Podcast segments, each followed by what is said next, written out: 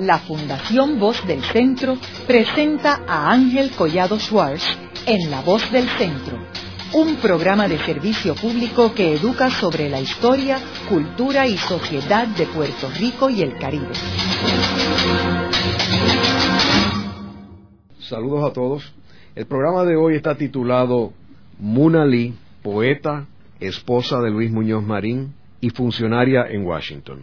Y hoy tenemos como nuestro invitado a Mario Pérez Miranda, quien es un estudiante graduado de Historia en la Universidad Interamericana y candidato para un doctorado, y quien ha dado una charla basada en una investigación que ha hecho sobre Munali, y la charla la titula Luis Muñoz Marín y Munali, una historia no contada. Mario, me gustaría eh, comenzar el programa eh, proveyéndole unos antecedentes a nuestros radioescuchas sobre Munali. ¿Cuándo es que ella nace? ¿Dónde es que nace? ¿Y cuáles son sus inicios en la vida, particularmente en su educación? Sí, muy buenas tardes. Sí. Munali, eh, que fue esposa de, de, don Luis Muñoz Marín por 27 años, eh, es originaria del estado de Mississippi, el sur de los Estados Unidos. Nace en un pueblito que se llama Raymond en el año 1895. Lo estipulamos rápidamente que era tres años mayor que don Luis Muñoz Marín, que nació en el año 1898. Eh, nace y se desarrolla una talentosa niña y entonces se, mueve, se muda al, al, estado de Oklahoma, que todavía no era un estado, se muda en 1902 al estado de Oklahoma, su padre eh, era una persona que eran comerciantes, tenía una farmacia, eran personas no ricas, pero sí de clase media y, relativamente cómodos, cómodo, saludables económicamente, y todos eh, estudiantes, todos graduados de universidad, eran personas ilustradas. De hecho, la abuela de Mona Lee era, era doctora en medicina.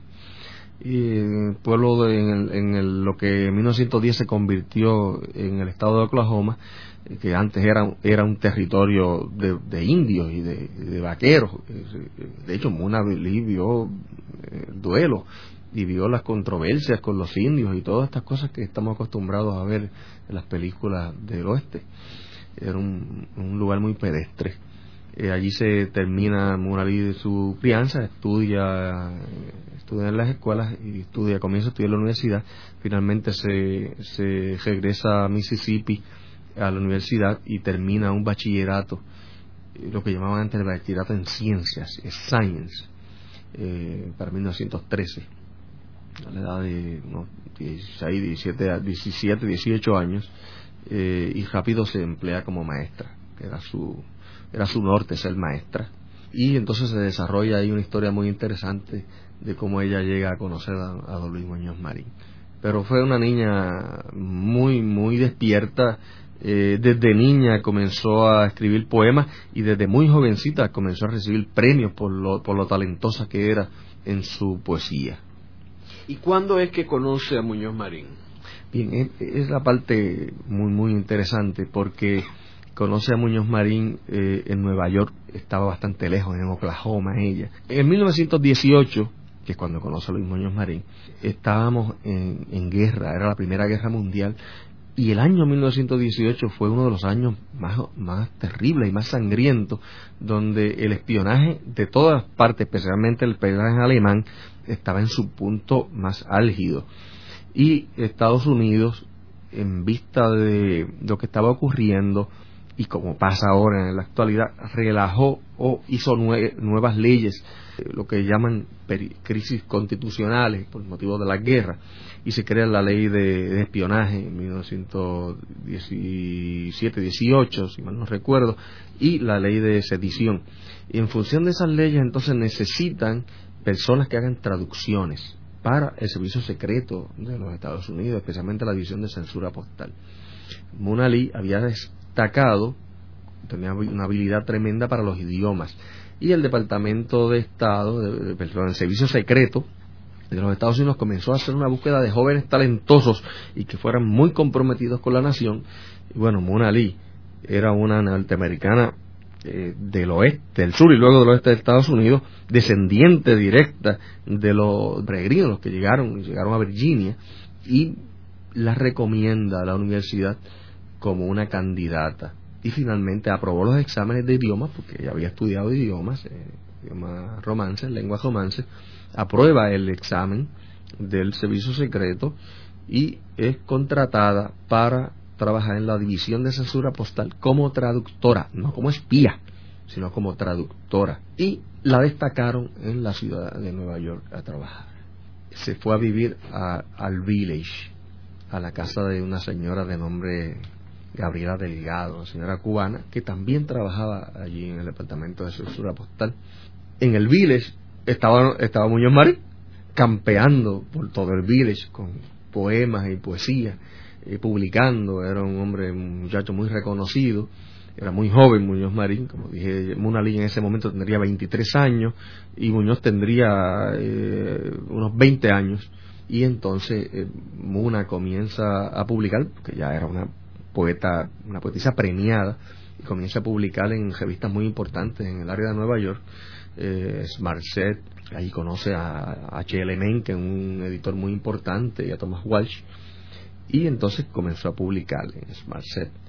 Eh, en American Mercury también era otra revista muy importante, era lo más granado, lo más, la revista más importante de la poesía en ese momento estaba en un punto muy importante y era muy reconocida, muy importante el, el mundo literario. Eh, y en el Village, más todavía, don Luis Muñoz Marín acababa, había perdido a su padre muy poquito tiempo antes, en 1916, don Luis Muñoz Rivera murió eh, y entonces se regresa eh, Luis Muñoz Marín a, Estados Unidos, especialmente Nueva York, no decidió no continuar los, sus estudios y convenció a su madre y se fue se fueron para se fue para Nueva York. Eh, allí funda, una revista, la revista de Indias, eh, una revista bilingüe que lo que quería era que se publicaran trabajos de, de las diferentes diásporas que estaban llegando a los Estados Unidos y entonces eh, comenzó a buscar poetas y colaboradores para la revista. Cuando Mona Lee, que ya recién llegaba a Nueva York, eh, estrenada en su nuevo trabajo, comenzó eh, a publicar y publicó un par de poemas en esta revista con el detalle que los tradujo al español. Unos, poemas muy lindos que los tradujo, los tradujo al español.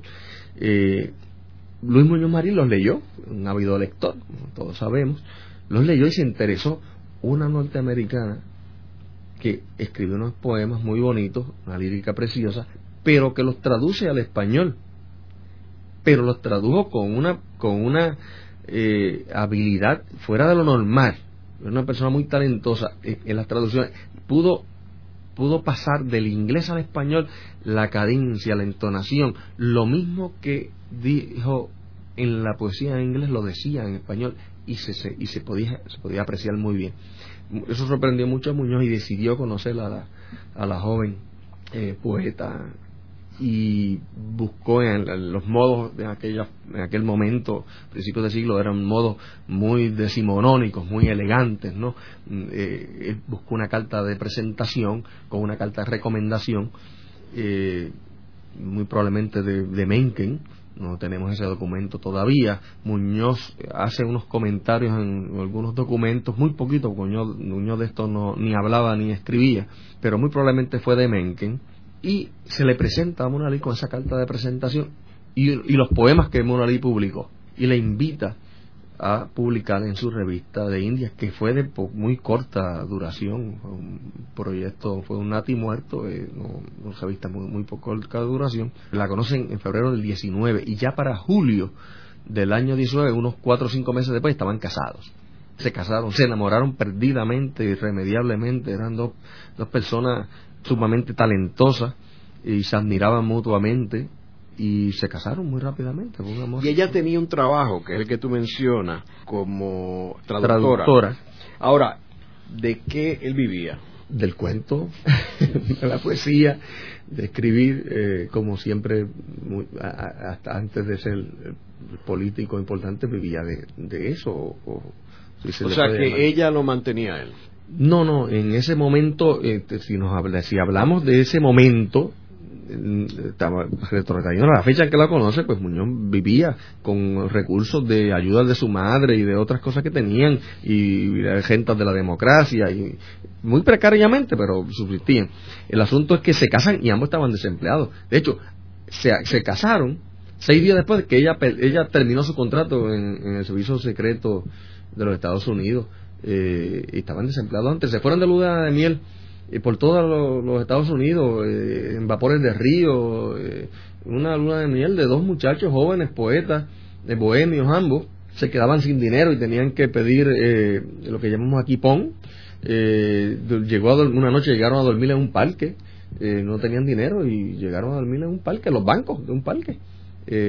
luego ella pidió a la revista que le, le, le enviaran un dinero que le adeudaban y se lo enviaron y ella fue y lo buscó, entonces pudieron resolver y regresar a, Nueva York.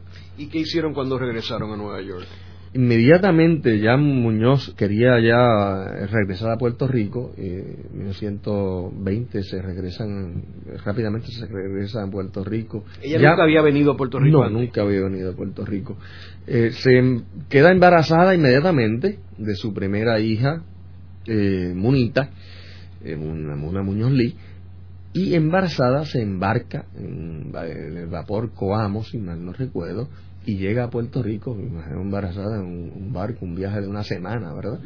Y entonces se, llega a Puerto Rico, de hecho Munita nace aquí en Puerto Rico en 1920, eh, inmediatamente ahí surge el, la famosa profesión de fe de Muñoz y se hace socialista de línea dura, eh, está por lo menos un año eh, predicando el socialismo de línea dura, y Muna, más realista, rápido busca un trabajo y se pone a trabajar de maestra.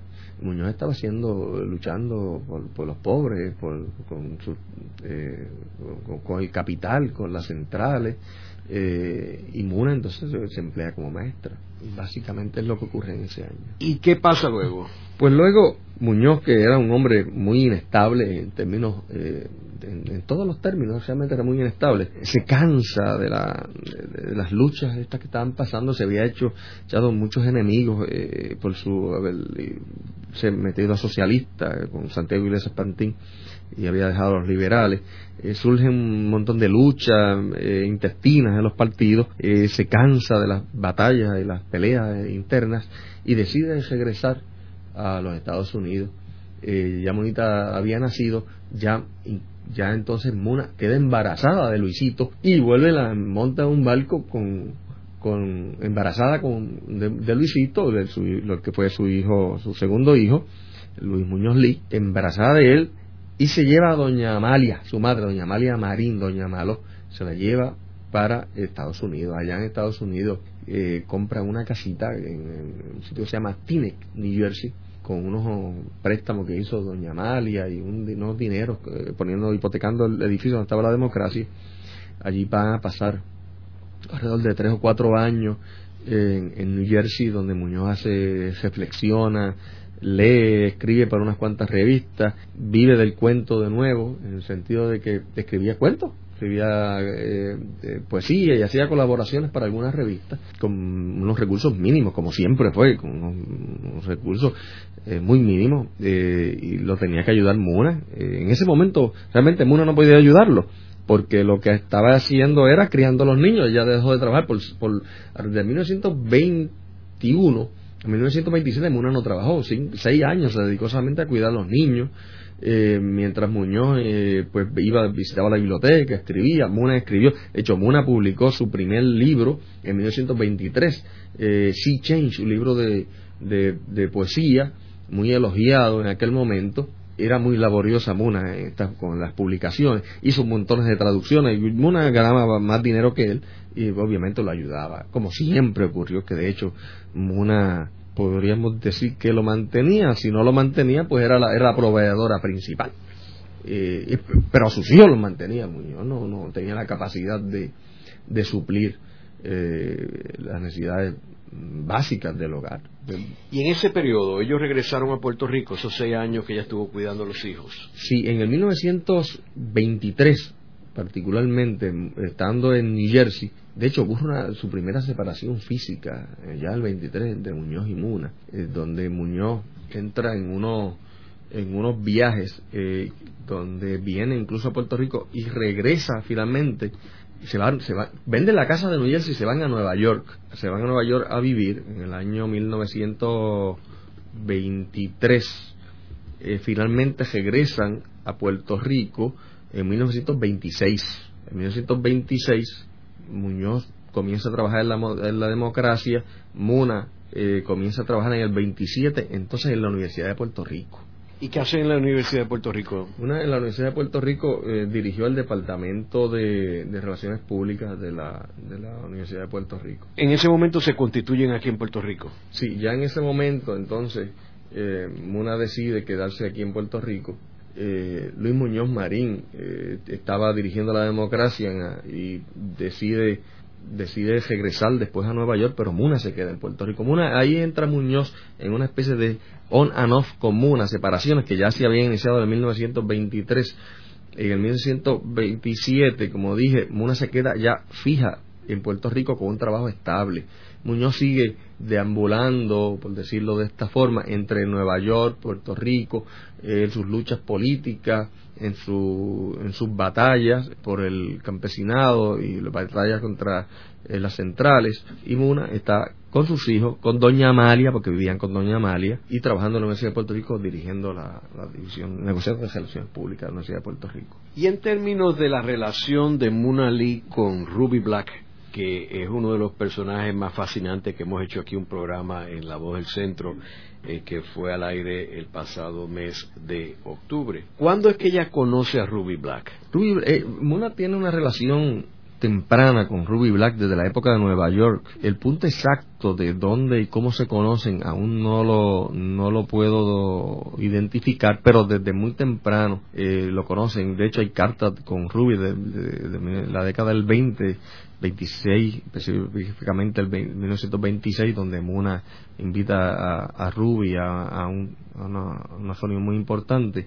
Pero antes de entrar al tema de Ruby Black, que es, medular, hay un punto muy importante que ocurre en 1928 y que es muy interesante eh, y que nos va a dar un norte en lo que es la relación de Muna eh, Muñoz Marín. Y luego se establece la relación Muna Muñoz Marín Ruby Black.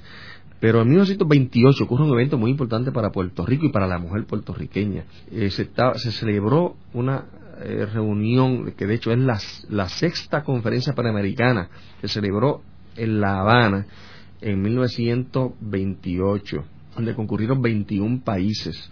Y Yamuna, que pertenecía al National Women's Party, eh, un partido, el Partido de las Mujeres en Estados Unidos, en Puerto Rico designan a Muna para que vaya a La Habana en una posición muy importante, designa a Muna para que represente a la mujer puertorriqueña en La Habana ella de el discurso principal de la, de la delegación de Puerto Rico un detalle muy importante por lo que se dice en ese discurso, porque Munari, aunque no redactó el discurso, lo suscribió y lo dijo y asumió toda la responsabilidad del discurso. Realmente el discurso lo escribió doña eh, la señora Ricarda López. En esa conferencia, Muñoz va, pero va proveniente de la ciudad de Nueva York como traductor de la delegación de los norteamericanos. Y allí se encuentra con Muna que de hecho estaban separados. Y tuvieron múltiples separaciones. Eh, allí se encuentran, una, se allega para sí un protagonismo enorme. Eh, y Muñoz hace su función de traductor. Cuando se termina la sexta conferencia, que repito, fue muy importante para Puerto Rico, la mujer puertorriqueña, porque se estaba llevando a cabo eh, la lucha por que se, eh, se ganara el derecho para el voto de la mujer, que finalmente se determinó, eh, se, se logró en 1929, cosa con la que Muna trabajó directamente. Muñoz se regresa a Nueva York y Muna se regresa a Puerto Rico, cada uno por su lado, y viene a vivir acá con sus hijos y con doña, con doña Amalia. Luego de una breve pausa, regresamos con Ángel Collado Schwartz en La Voz del Centro.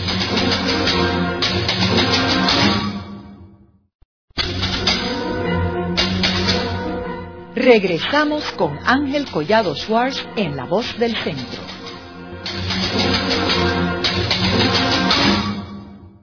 Continuamos con el programa de hoy titulado Muna Lee, poeta, esposa de Luis Muñoz Marín y funcionaria en Washington.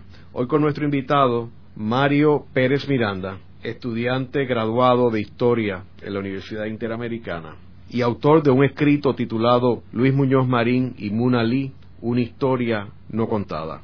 Mario, en el segmento anterior estábamos hablando de este encuentro de Muñoz Marín con Muna Lee en La Habana, Cuba, y que luego ella regresa a Puerto Rico y él regresa a Nueva York. Sin embargo, sabemos que ya para principios de la década del 30, Muñoz incursiona en la política puertorriqueña y abandona el Partido Socialista de Santiago Iglesias Pontín, que fue un periodo muy corto que él estuvo... Eh, en 1920, sí.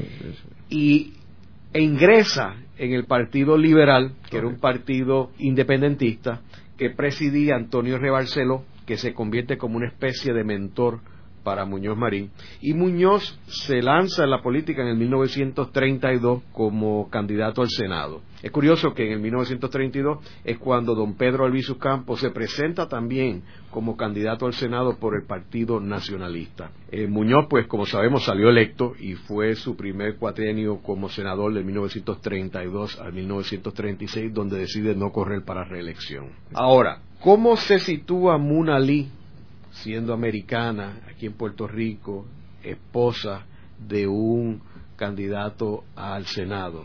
¿Qué rol ella tuvo en los inicios de la vida política de Muñoz Marín? Bueno, para comenzar, Munalí era independentista, claramente, y apoyaba, apoyaba a Muñoz Marín en todo. Vamos a estipular que Munalí se enamoró de Puerto Rico y también se enamoró, obviamente, de Luis Muñoz Marín. Dos amores que la llevaron a la tumba y nunca cambió eso. Eh, apoyó a Muñoz Marín en su independentismo eh, y finalmente en su autonomismo. No vio la parte autonomista porque ya no estaba con él.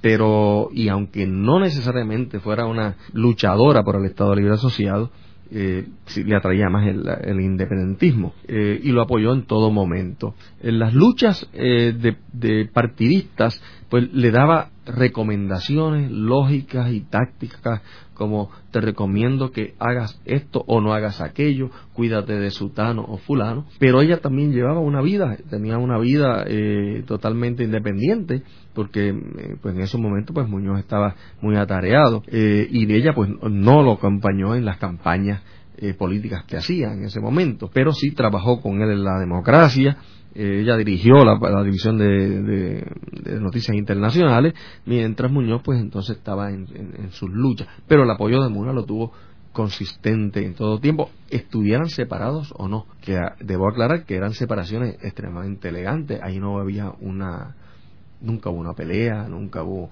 un alzarse la voz, nunca hubo ninguna diatriba, no hubo ningún problema, simplemente vivían separados, Munali aceptó esa situación y vivían tiempos juntos y tiempos separados.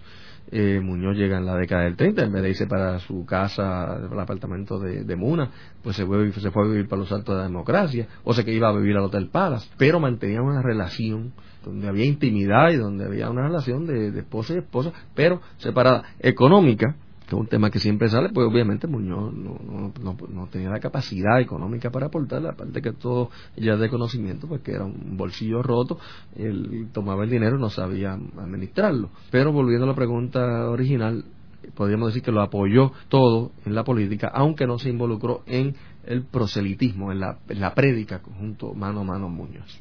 Y en términos de eh, Ruby Black, que hablamos en el segmento anterior, que como sabemos en el 1932 es que el presidente Franklin D. Roosevelt sale electo por primera vez presidente de los Estados Unidos y la mujer de Franklin D. Roosevelt, Eleanor Roosevelt, termina desarrollando una relación bien estrecha con Ruby Black, quien luego posteriormente es la biógrafa de Eleanor Roosevelt.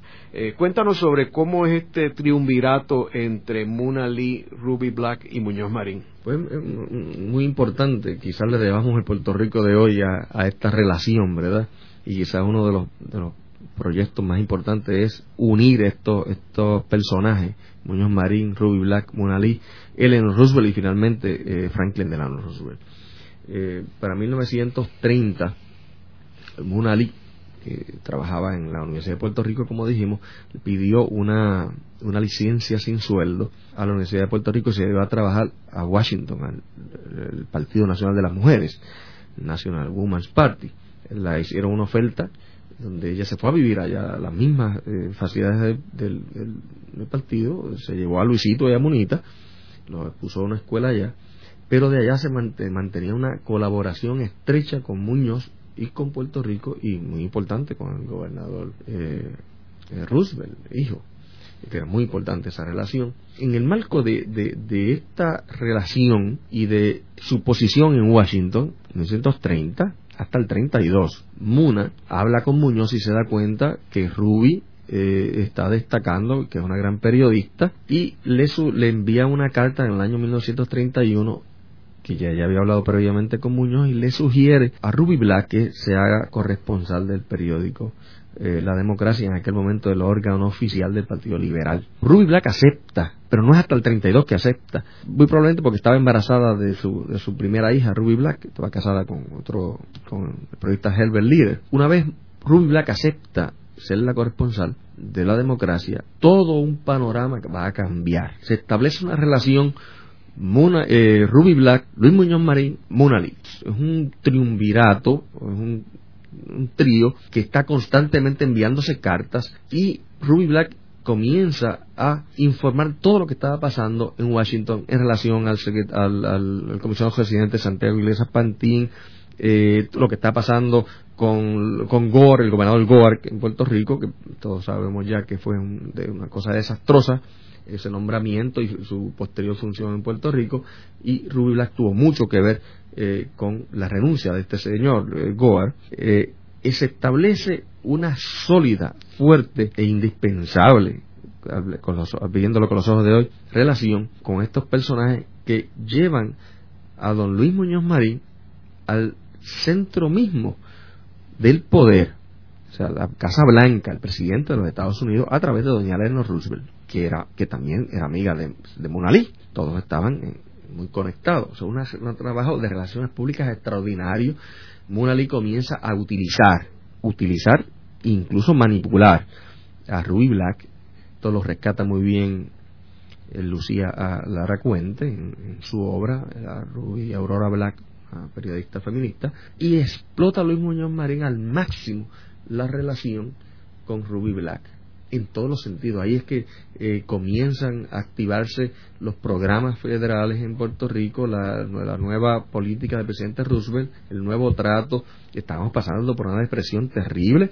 Nos había acabado de azotar un huracán que Munalí pasó en Puerto Rico y nos narra en una carta cómo fue que azotaron esos vientos. Lo pasó con, sus hijos y destruyó una, unas pérdidas de 300 vidas, millones de dólares en pérdidas. Y se establece esta relación tan importante ya de Casa Blanca con Puerto Rico.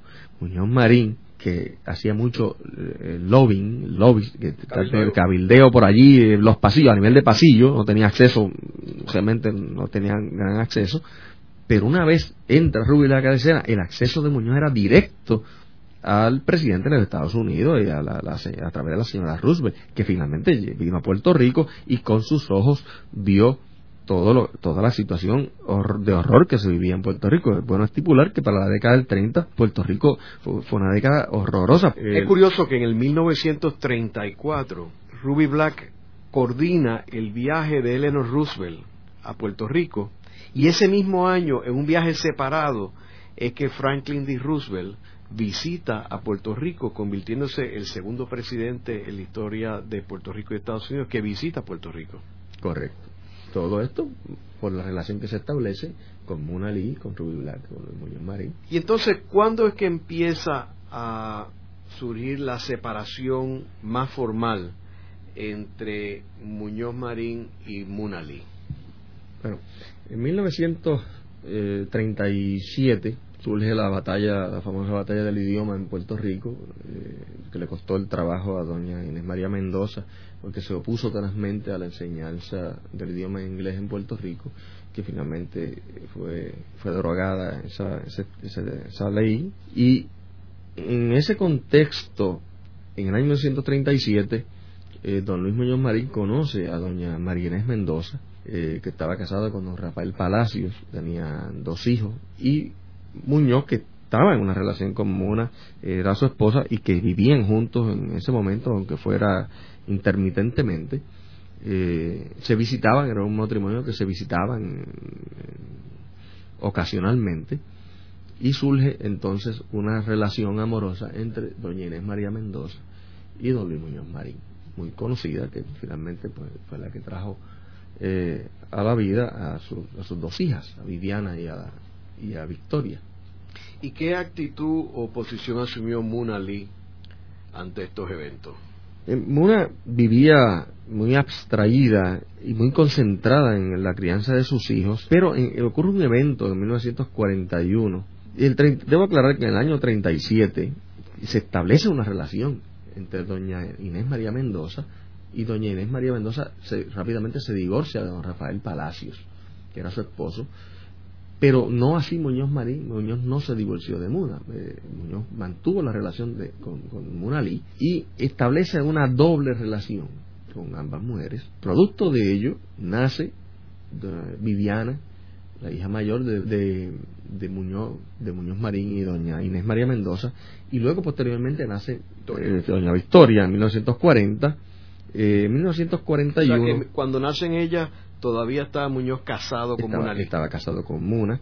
En 1941, Muna le, le, dice a Muñoz y, y lo amenaza con poner una, una, una demanda de divorcio por abandono y por adulterio. Eso fue ya en el Senado, en la oficina de, Luis Muñoz Marín en el Senado. O sea, en ese momento ya Muñoz había fundado el Partido Popular en el 38, había ganado el Partido Popular el Senado y había negociado el control de la Cámara y Muñoz se convierte en presidente del Senado. Correcto, ya el presidente del Senado. Que es la figura principal política en términos de, fuera del comisionado residente, era la principal figura política de Puerto Rico. Correcto.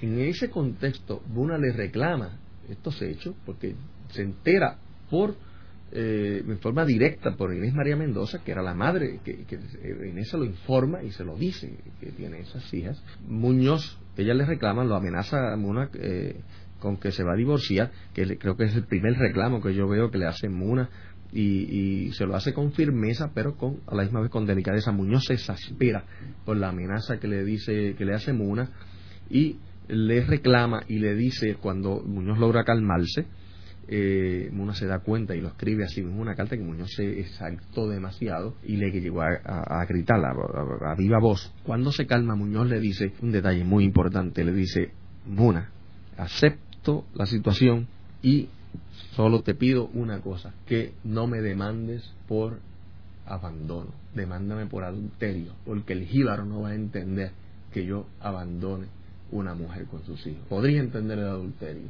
Muna, cuando oye esas palabras, simplemente se va. Finalmente, en ese mismo año 41, escribe una carta muy reveladora, acepta una posición en el Departamento de Estado norteamericano eh, para trabajar en asuntos latinoamericanos. La posición que duró hasta 1965. Ella se va de Puerto Rico ante eh, esa realidad y le deja el, camino libre, aunque se mantiene casada y filmando Muna Lee de Luis Muñoz Marín. De hecho, hasta el mismo día de su divorcio. En el 41 como dije, se fue al Departamento de Estado y allí permaneció fuera de Puerto Rico, pero mantuvo siempre su residencia principal en Puerto Rico. Eh, Luis Muñoz Marín entonces continúa su vida con, con doña Inés María Mendoza, pero sin estar casados. ¿Y cuándo se casa con doña Inés? En el 1946 Luis Muñoz Marín demanda a Munalí por separación, por la causal de separación. Las razones para, para hacerlo pues son muy obvias, simplemente todo el mundo estaba presionando a Muñoz Marín para que se divorciara y aclarara su situación, porque tenía dos hijas ya con doña Inés María Mendoza, tenía una presión fuerte de, de, de todos los que lo rodeaban.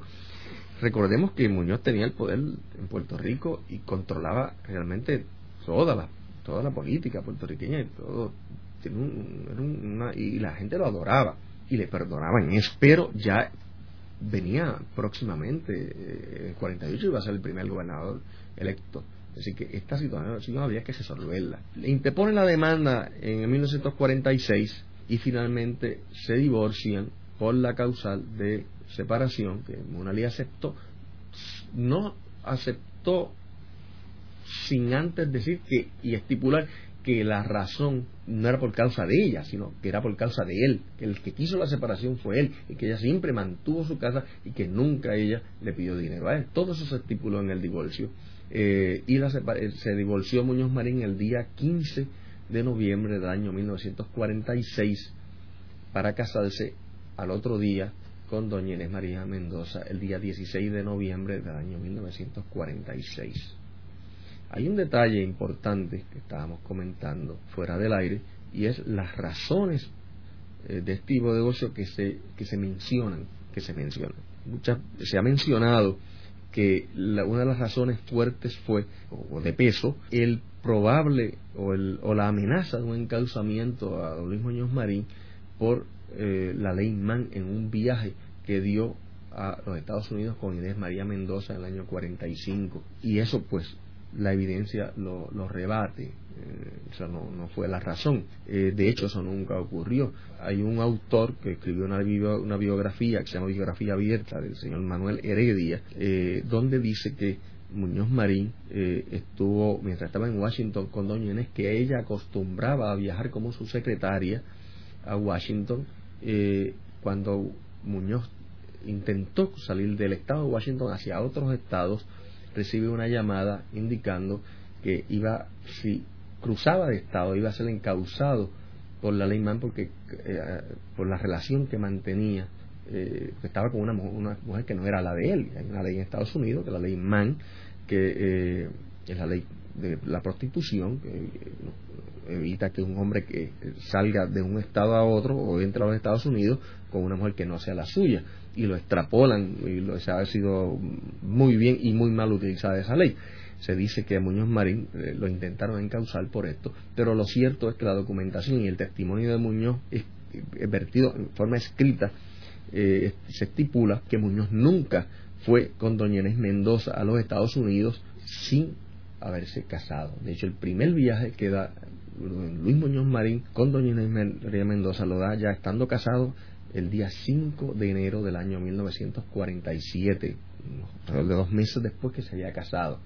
Y lo estipula Muñoz Marín por escrito en un documento y además la evidencia en la documentación de los puertos de los Estados Unidos, todos los formularios que tienen los Estados Unidos, donde registran cada ciudadano norteamericano que se embarcaba hacia la tierra eh, firme allá en el estado el, estado continental se registra y no hay un solo viaje de Inés María Mendoza en ningún momento a los Estados Unidos previo a ese viaje quedan casados en 1947 cosa entonces imposible que pudieran eh, ser lo que se alega de que fue eh, una amenaza de encausamiento y que eso fue el motivo principal del divorcio de ellos.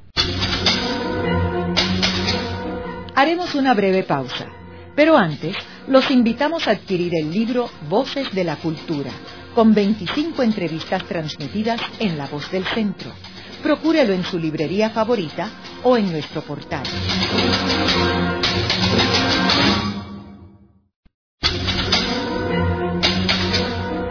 Están escuchando a Ángel Collado Schwartz en La Voz del Centro.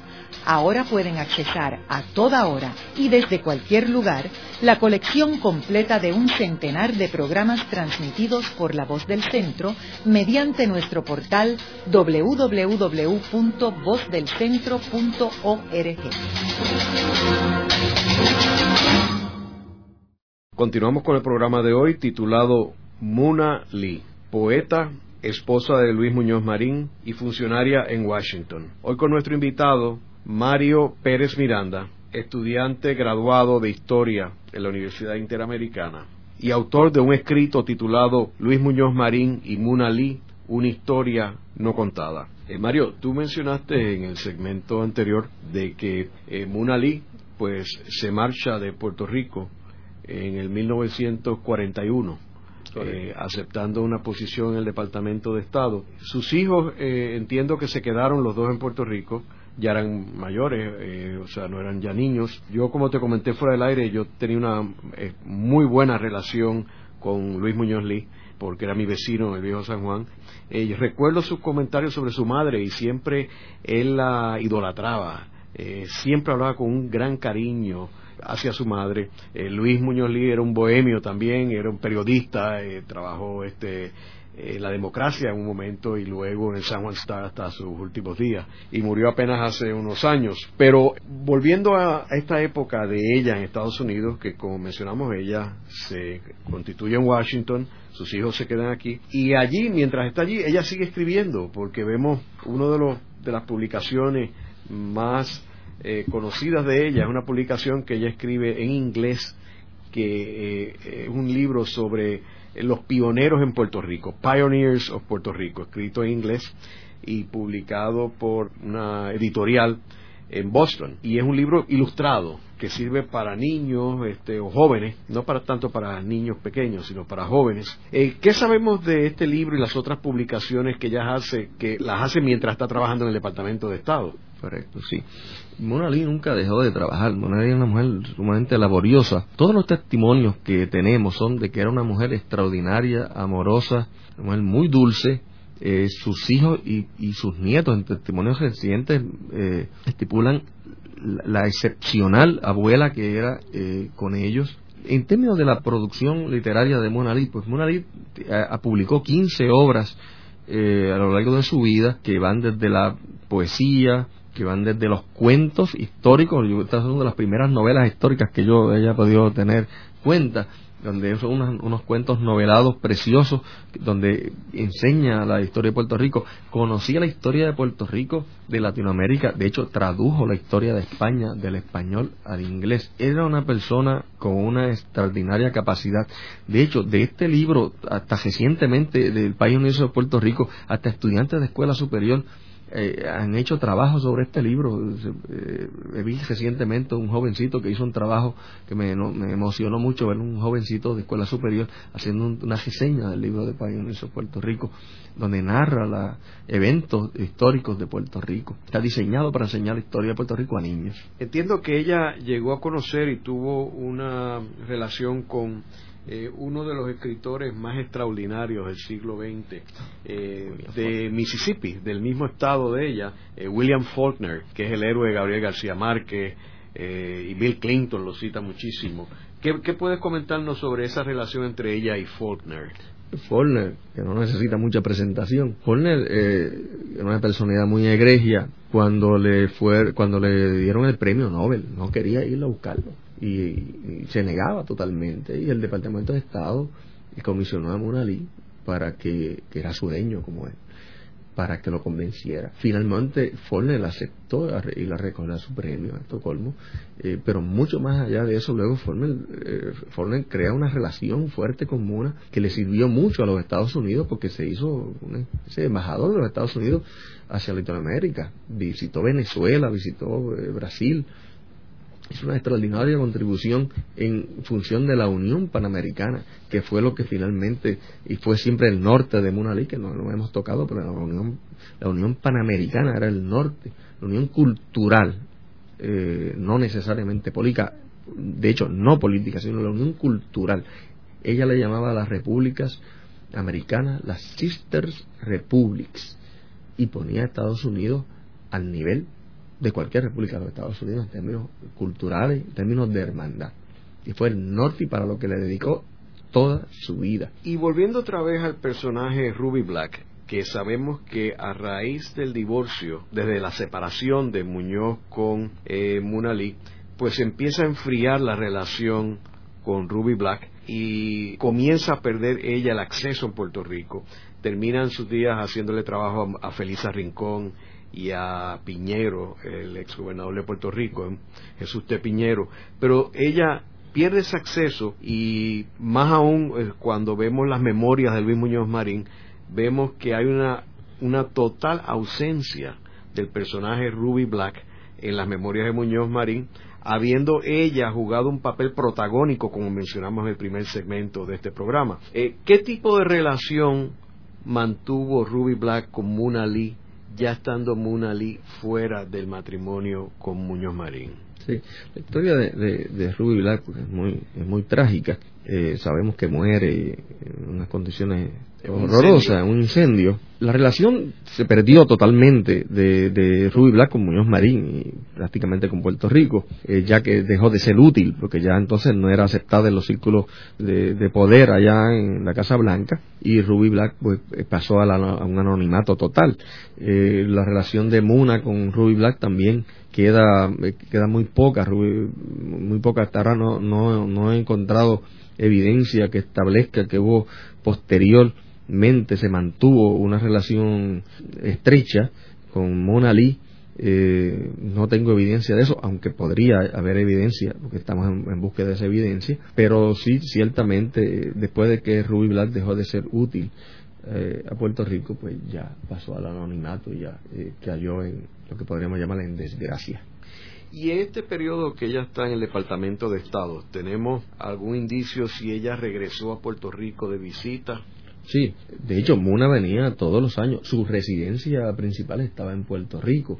Eh, Muna Lee mantuvo su residencia, sus afectos en Puerto Rico, eh, su amor por Puerto Rico incluso su amor por Muñoz Marín hasta el día de su muerte. En 1958 ya Munalí pensaba retirarse y compró una casa en el viejo San Juan, eh, una casa que la fue arreglando, amueblando y poniéndola preciosa, mirando el océano, de la que podía ir caminando a la fortaleza, daba la entrada de la, de la, casa de Muñoz y Doña Inés. Eh, una persona que nunca guardó rencor, una persona que siempre fue muy elegante y muy sensible. De hecho, visitaba en la fortaleza a Doña Amalia Marín, cuando Muñoz se la llevó a vivir a la fortaleza. Y allí se encontró una noche con Muñoz en la casa, siendo ya gobernador eh, y obviamente esposo de Inés María Mendoza. De hecho, comentó que ya se estaba olvidando el inglés a Muñoz. Se muda, compra esa casa, la pone preciosa en 1965. Finalmente se retira del Departamento de Estado. Munalí después de una labor extraordinaria y fructífera que le trajo un gran beneficio a Puerto Rico y que lo veremos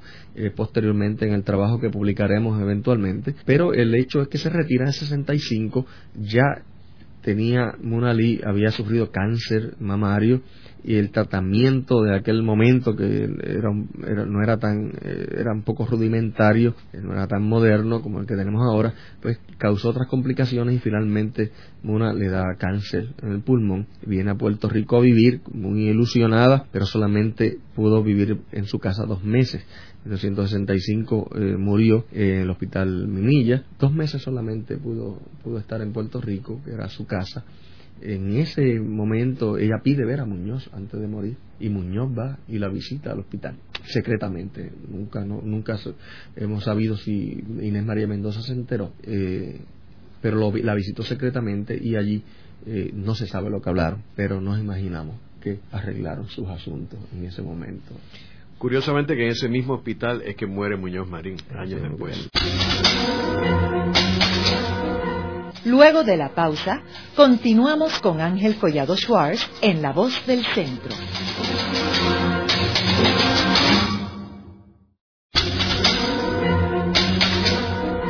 Continuamos con la parte final de La Voz del Centro con Ángel Collado Schwartz.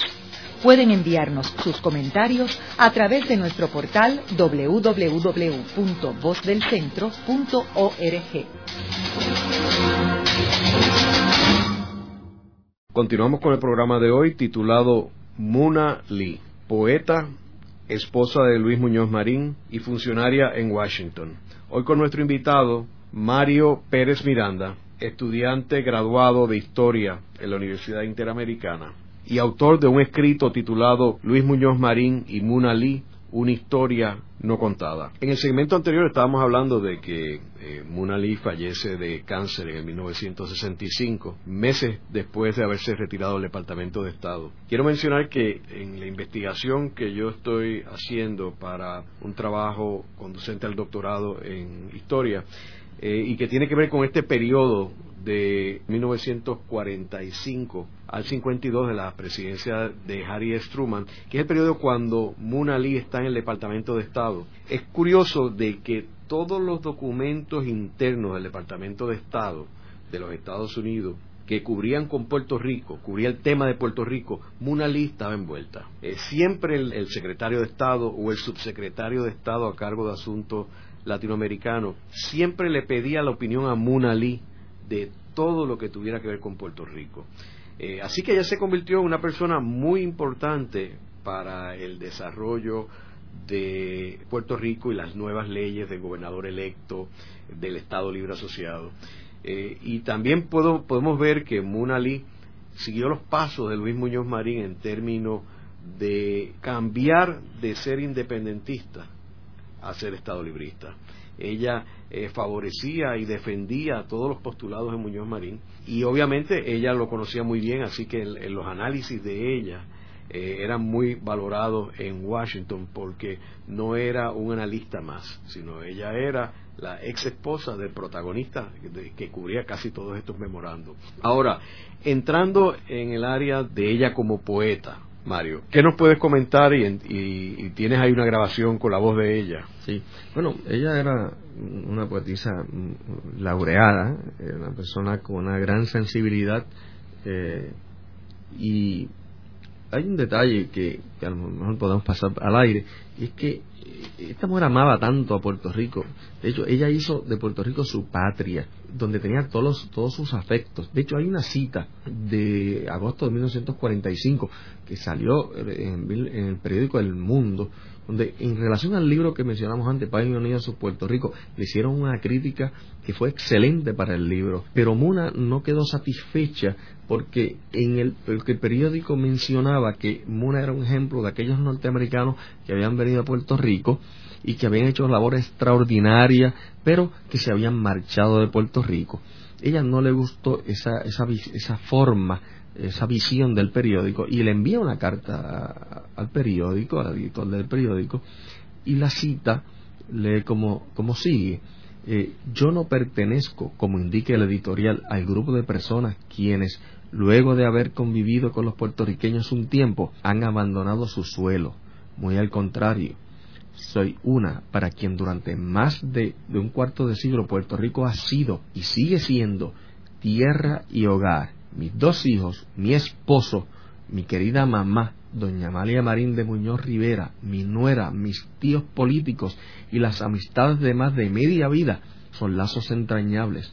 Por esta razón, a pesar de seguir fuera de la isla durante la época de la crisis mundial, mientras el gobierno federal puede hacer algún uso dentro de su gran tarea del poco que yo puedo aportarle, no he dejado de tener tanto mi residencia como mis afectos más profundos radicados perdurablemente en Puerto Rico. Eso lo, lo escribió en 1945, ya vivía desde el 1941 en Washington, pero su residencia estaba en Puerto Rico y su esposo que ya tenía, era presidente del Senado y tenía sus dos hijas ya bastante grandes acá en Puerto Rico. Siempre mantuvo este vínculo fuerte con Puerto Rico y con Muñoz Marín, porque estando trabajando en el Departamento de Estado, hay cartas que evidencian y reuniones incluso en Estados Unidos, donde se reunía con Luis Muñoz Marín y en todo momento el pensamiento estaba se hacía en función de Puerto Rico. Mantenía informado a Luis Muñoz Marín de cuánto evento podría ayudarlo en su gestión como presidente del Senado y posteriormente como gobernador también. Hay evidencia de ello que aunque no centrado en eh, estudiar detalladamente, próximamente se hará. Pero sí se mantuvo ese vínculo y esa asistencia. Vamos a escuchar la voz de ella con una de sus poesías.